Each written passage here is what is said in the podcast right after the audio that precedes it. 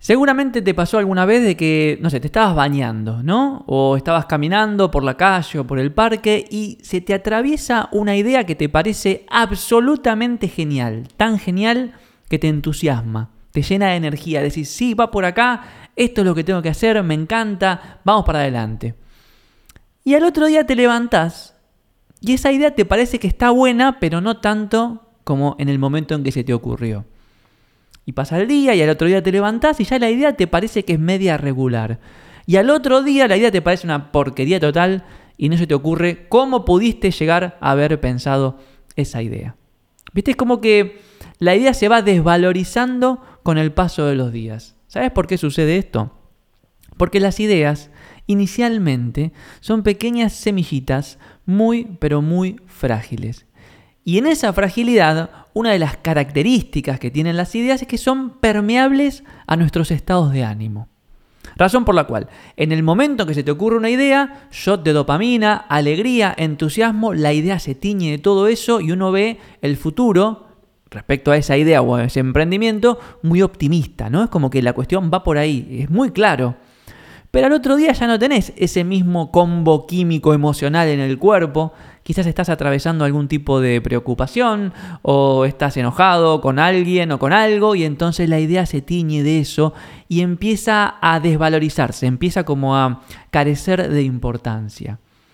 Entonces, para empezar con este, con este análisis de por qué las ideas se nos mueren, lo primero que quiero decirte es que es bastante normal que nos pase esto, porque las ideas son frágiles, razón por la cual hay que tener en cuenta algo todas las ideas tienen una especie de momentum, ¿no? Tienen como una especie de, de marco temporal en la cual uno más resuena con ellas. Y después de ese marco, si uno no tiene las herramientas o el contexto que acompañe, es muy poco probable que las logre sobrevivir a nuestros constantes cambios de ánimo y cambios emocionales. Las ideas son frágiles, por lo cual hay que cuidarlas. Pero ese no es el punto. Incluso el punto no son las ideas. ¿Qué está diciendo Facundo? Estamos hablando en, un episodio sobre las ideas y cómo lograr que sobrevivan y él nos dice que el punto no son las ideas. Exacto. Porque para que una idea sobreviva, lo importante es que esa idea se pueda desarrollar en un contexto que facilite que las ideas crezcan, sobrevivan y nos trasciendan. Por lo cual, si uno como creativo, como emprendedor, cuando tiene una idea, en lo único que en que se enfoca es en la idea, que generalmente la idea representa un objetivo u resultado, lo más probable es que se olvide de construir ese contexto que permitiría que la idea crezca, se desarrolle y nos sobreviva. Mira, te doy un ejemplo bien sencillo.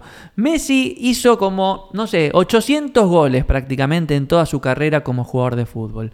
Ahora, ¿vos crees que Messi logró eso, logró volverse uno de los goleadores más importantes de la historia del fútbol mundial pensando en goles? No, Messi se volvió uno de los máximos goleadores de la historia jugando a la pelota. Y esto es exactamente lo mismo.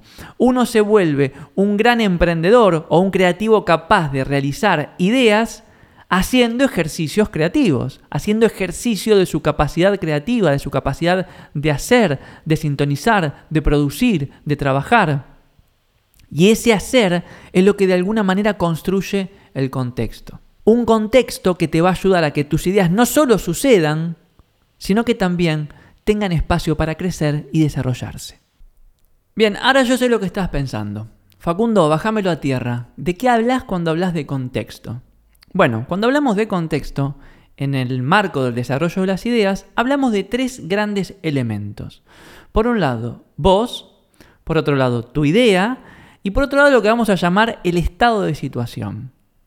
Y son tres grandes aspectos que uno puede, de alguna manera, ponerle atención, ponerle conciencia, ponerle corazón, ponerle mente, ¿para qué? Para diseñarlos, darle forma de forma tal que la idea que se desarrolla en ese contexto de tres partes tenga espacio para crecer.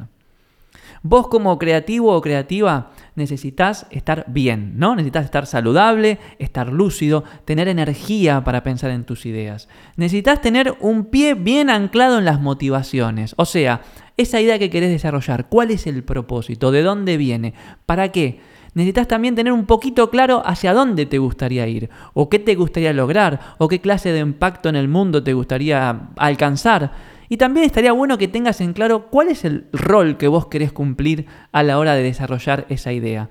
Porque no olvidemos que vos, como creador de esa idea, de alguna manera vas a ser el padrino o la madrina que la va a ir llevando de la mano para que pueda crecer. El otro elemento en esta estructura de tres partes contextual es la idea en sí misma.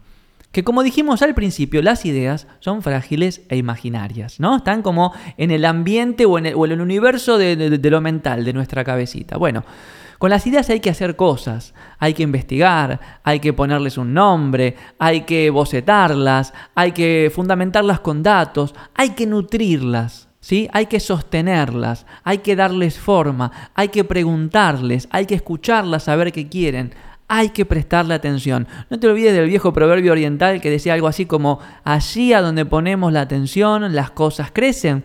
Bueno, con las ideas pasa exactamente lo mismo. Las ideas requieren de nuestra atención para poder ser y suceder.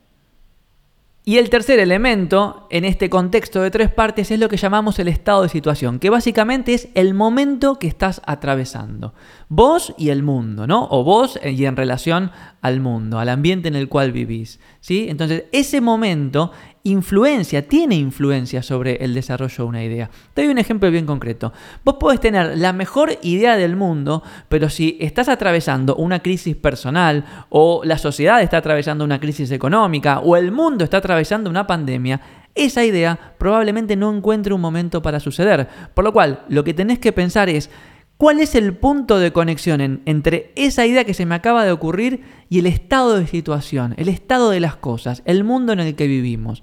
Si vos encontrás ese punto de conexión, lo que vas a estar encontrando es un punto entre el cual vos tenés algo para aportar a través de tu idea y el mundo te puede llegar a responder recibiendo porque de alguna manera percibe valor, percibe una solución, percibe algo que suma. Entonces repasamos. Antes de enfocarte solamente en la idea, enfócate en el contexto. Alejate tres o cuatro pasos y empezá a mirar el panorama completo.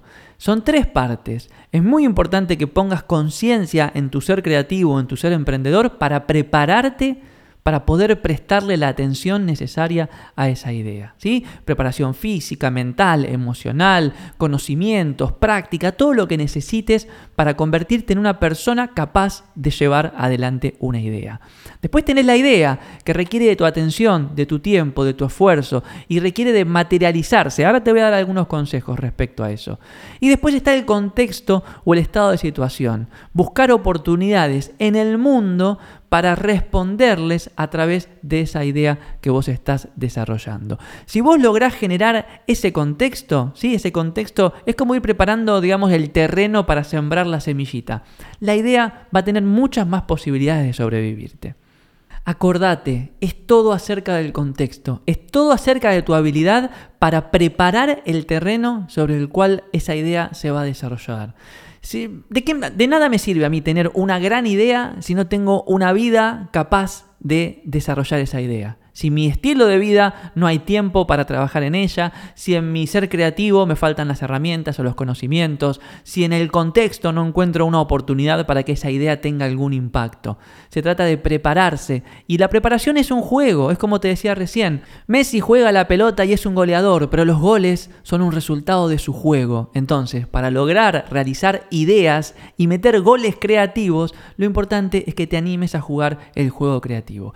Y el juego creativo requiere que prestes mucha atención a tu ser creativo, a la idea y al estado de situación, los tres elementos que constituyen el contexto que va a permitir que tu idea crezca, se desarrolle. Pero quizás estés pensando, Facundo, todo muy claro, muy lindo, pero necesito la receta, necesito técnicas para evitar que mis ideas se mueran y ahora te voy a, te voy a compartir algunas. La primera de ellas tiene que ver con que las ideas requieren una entidad y una forma de darle entidad a las ideas es bautizándolas, poniéndoles un nombre. Si una idea no tiene un nombre, aunque sea un nombre en clave, ¿eh? no tiene entidad. Y si no tiene entidad, puede quedar olvidada entre los miles de pensamientos o de cosas que tengas que hacer por día. Entonces está bueno que en el momento en que se te ocurre una idea, la bautices, le pongas un nombre. El segundo consejo es que la materialices, no la dejes en el universo de lo imaginario, no la dejes solo en tu cabeza.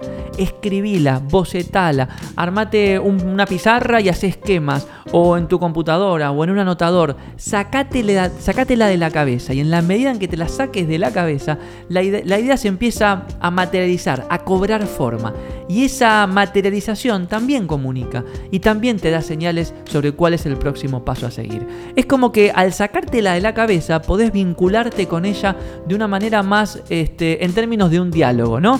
Vos le hablas a la idea y la idea te responde. Otro consejo es que la asocies a un ritual creativo. Un ritual creativo son cosas que podríamos hacer todos los días y que nos ayudan a conectarnos con nuestra creatividad, ¿no? Entonces, por ejemplo, para mí, salir a correr es un ritual creativo y muchas de mis ideas yo las asocio a ese ritual y pienso en ellas y las resuelvo y las proyecto mientras estoy corriendo. Puede ser correr, meditar, escribir, dibujar, hacer yoga, hacer estiramiento, algún ritual que sea saludable, positivo para vos y que de alguna manera también dé lugar para que te puedas conectar con esa idea desde un lugar más físico, emocional y mental. El cuarto consejo es que las protejas de tus emociones. ¿eh? Como decíamos al principio, las ideas al principio son frágiles, ¿no? Entonces, cualquier cambio brusco emocional hace que esa idea tambalee en lo que es tu relación con ella. Y la manera de proteger a las ideas de las emociones es a través de los datos, de la confirmación empírica, de la investigación. ¿sí? Si uno tiene una idea que pudo confirmar a través de datos, de información, de investigación, de experiencia, cuando uno está emocionalmente medio inestable, medio enojado, medio desmotivado, la idea se sostiene, se te planta. Entonces es importante que cuanto antes puedas realizar un relevamiento y una investigación para ayudar a tu idea a sostenerse por sí misma.